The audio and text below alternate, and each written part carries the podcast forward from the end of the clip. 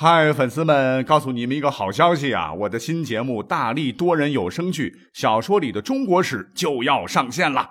想要了解新节目或者跟我互动聊天，赶快来加入 VIP 粉丝群，入群二维码就在本期节目的声音简介中。你也可以添加我的小号，拼音大历史加幺零幺 D A L I S H I 幺零幺，然后拉您入群，我在那儿等你。管他正史野史。这里只有大历史，大力讲的历史正在播出。欢迎收听本期节目。先来讲个古代的故事，说有个门生啊，从京城调到地方去做父母官啊，临别前去和老师告别啊，老师就说，出外做官很不容易啊，千万要谨慎小心，切记切记。门生回答啊，请老师放心呐。我已经预备好高帽子一百顶啊，每人各送一顶，管教地方上的人高兴。哎，这老师一听很生气啊，我们应以忠直之道对待别人，何须如此呢？这门生啊，装作无可奈何的样子说：“哎，天下像老师这样不喜欢戴高帽的人，能有几个呢？”这老师听了以后很高兴的点头说：“你讲的也不错。”门生出来就对朋友说。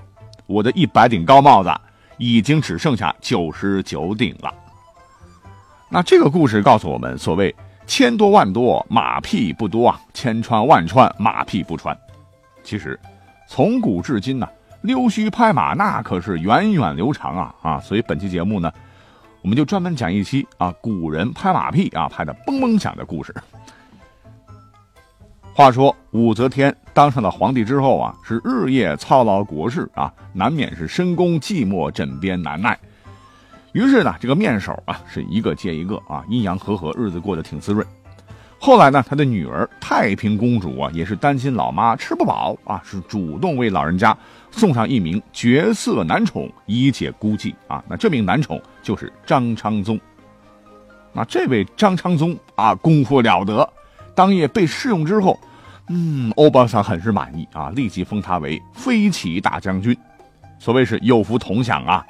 张昌宗自己受宠之后，享尽荣华富贵，但他富贵不相忘，对武则天建议说，他宫外呢还有一个哥哥叫做张易之，不仅帷帐内肯卖力气，还善于制造春药，吃罢让人欲罢不能啊，还能令人返老还童嘞。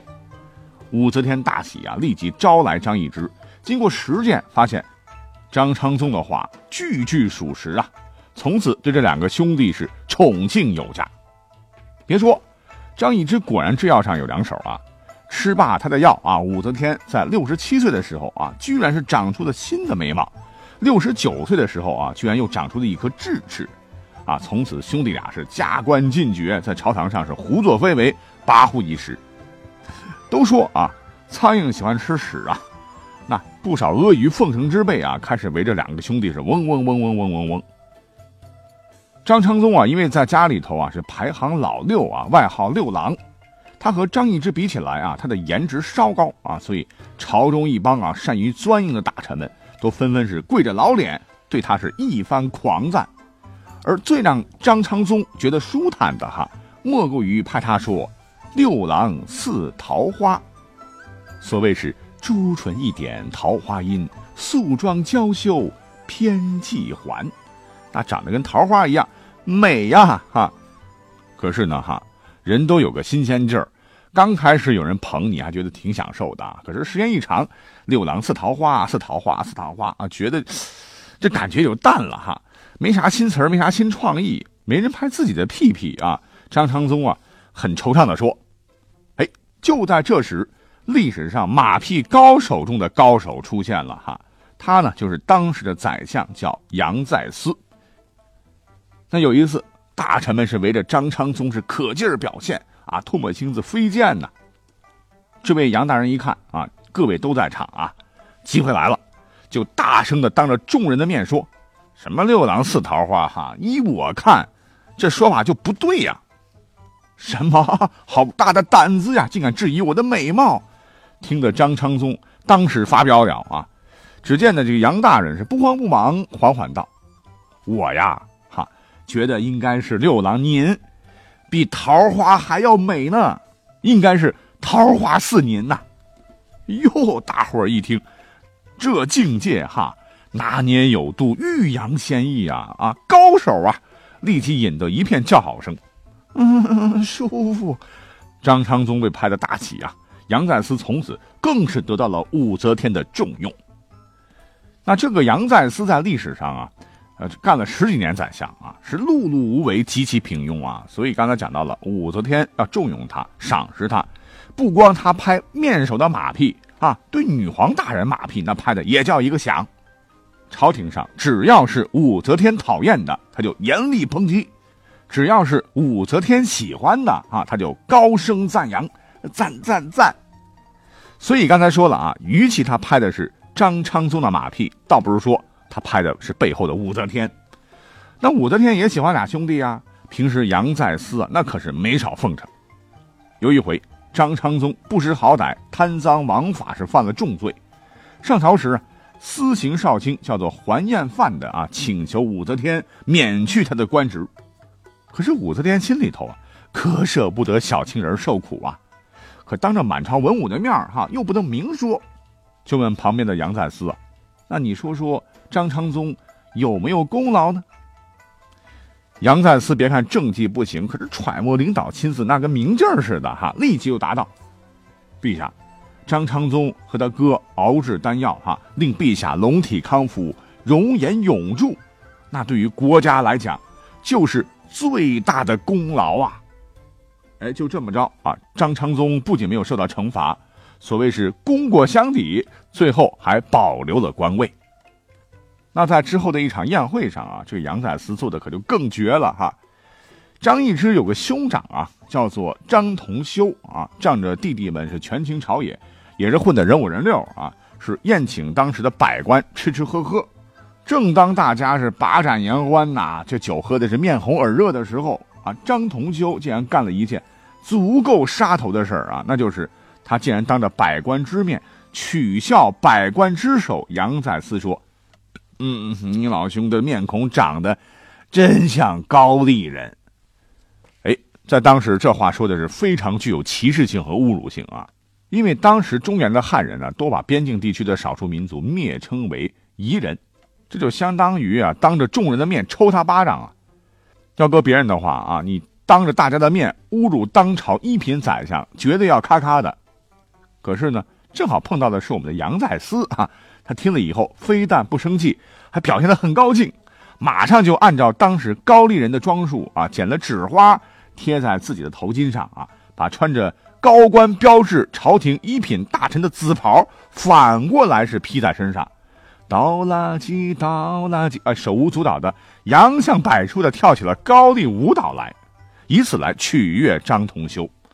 哎呀，这让在座的百官不禁发出一阵阵哄堂大笑。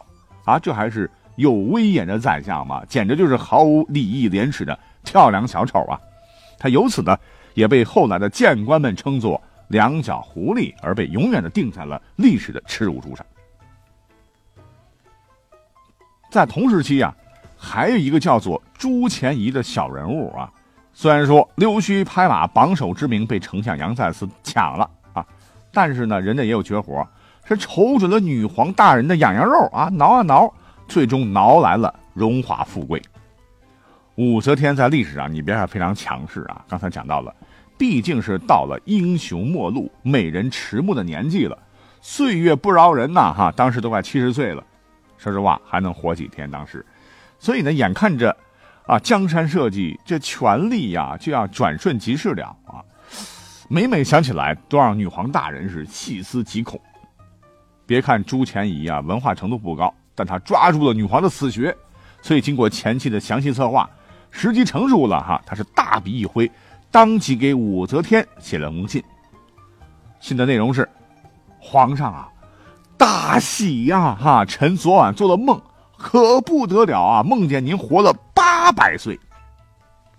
武则天当时一看这信的内容啊，哦，高兴的假牙都掉了。来来来，先赏个时宜坐坐吧。时宜呢是唐代谏官名啊，专门负责给皇帝提建议意见的，官是不大啊，从八品，但是毕竟是加入了公务员队伍，吃上了皇粮啊。在历史上，唐代诗人陈子昂、杜甫啊，均曾经担任过诗仪，后人呢也因此称他们为陈诗仪和杜诗仪。再回来讲朱钱仪，啪啊！没想到马屁拍的一次成功，他是大受鼓舞啊，于是再接再厉啊，没几天又再次上书。呀，这次可真的是了不得了啊！昨晚呢，我又做了一个梦，梦见陛下您满头白发中又生出了黑色的新头发，掉掉的牙齿也重新长出来了，你逆生长了。啊，武则天这一次一看信。心情更爽了，好，好，好，好，当即提拔他当了驾部郎中啊，也就是孙猴子当过的弼马温，从五品，掌管全国的马驴牛羊和武则天出入的余辇车驾啊，这是个肥缺。哎呀，那别人苦读十年书啊，不如我拍马屁一句话，这个朱钱仪可就更来劲儿了哈。很快，他就是挖空心思的给武则天写了第三封荒唐可笑的空前绝后的一封信，说。臣从河南回京城，路过嵩山，只听得嵩山是欢呼“圣神皇帝万岁”，于是群山纷纷响应“万岁”之声，气势如虹，响彻天际呀！武则天啊，这一次一看这信，差点就背过去啊！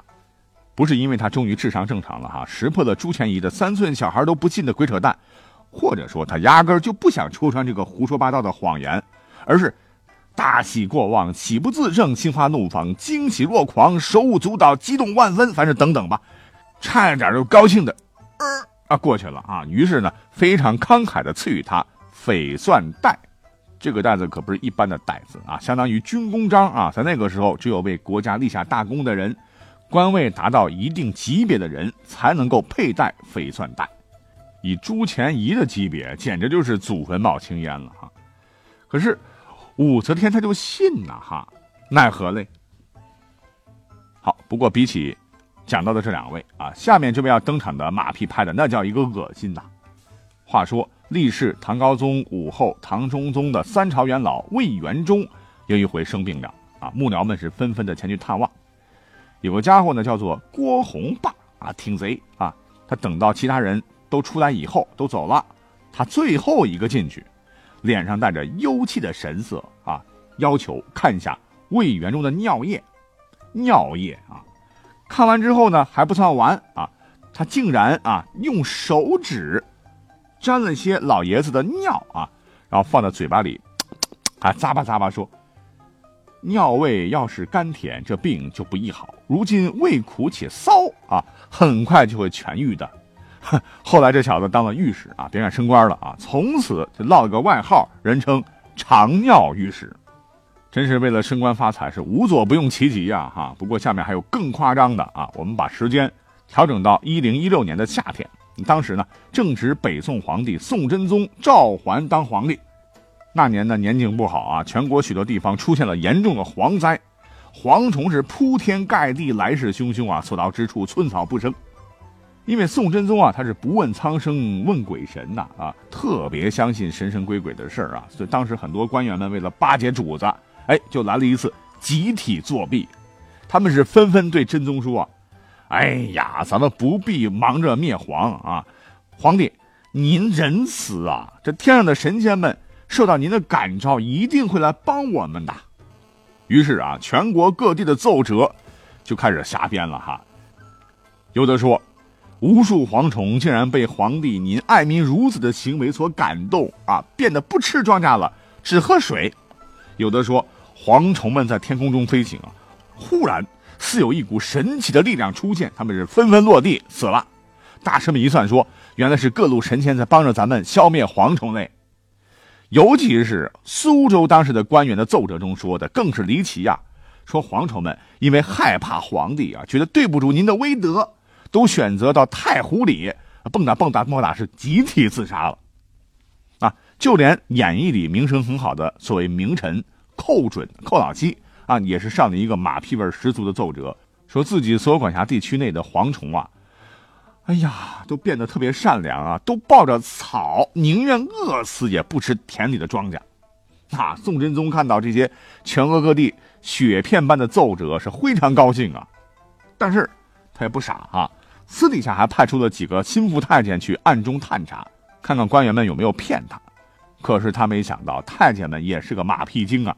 明明看到蝗灾非常严重，却回来对他说，那些蝗虫的确在不断自杀，这都是皇上的神威所致。这一下哈，宋真宗真的对自己的特异功能是信以为真。我这皇帝做得好啊！我大宋江山稳固矣。哼，能把这个皇帝骗得团团转啊！与其说这些大臣们。是在阿谀奉承，倒不如说他们是在祸国殃民呐！该枪毙一百回。同样是在宋朝啊，只不过是南宋的庆元年间啊，当时的大臣叫韩尼胄专权，有个工部侍郎叫做赵师泽啊，对他是百般巴结，恨不得跪舔老韩的脚丫子。一次，韩尼胄赴宴啊，经过一处山庄，看到人工布置的竹篱茅舍，很是清幽啊，就对赵师泽随口说：“哎呀。”这真是一片田园景象，可是就是缺点鸡鸣狗吠之声罢了。谁知话音未落，忽然草丛里传出了汪汪汪的狗吠声。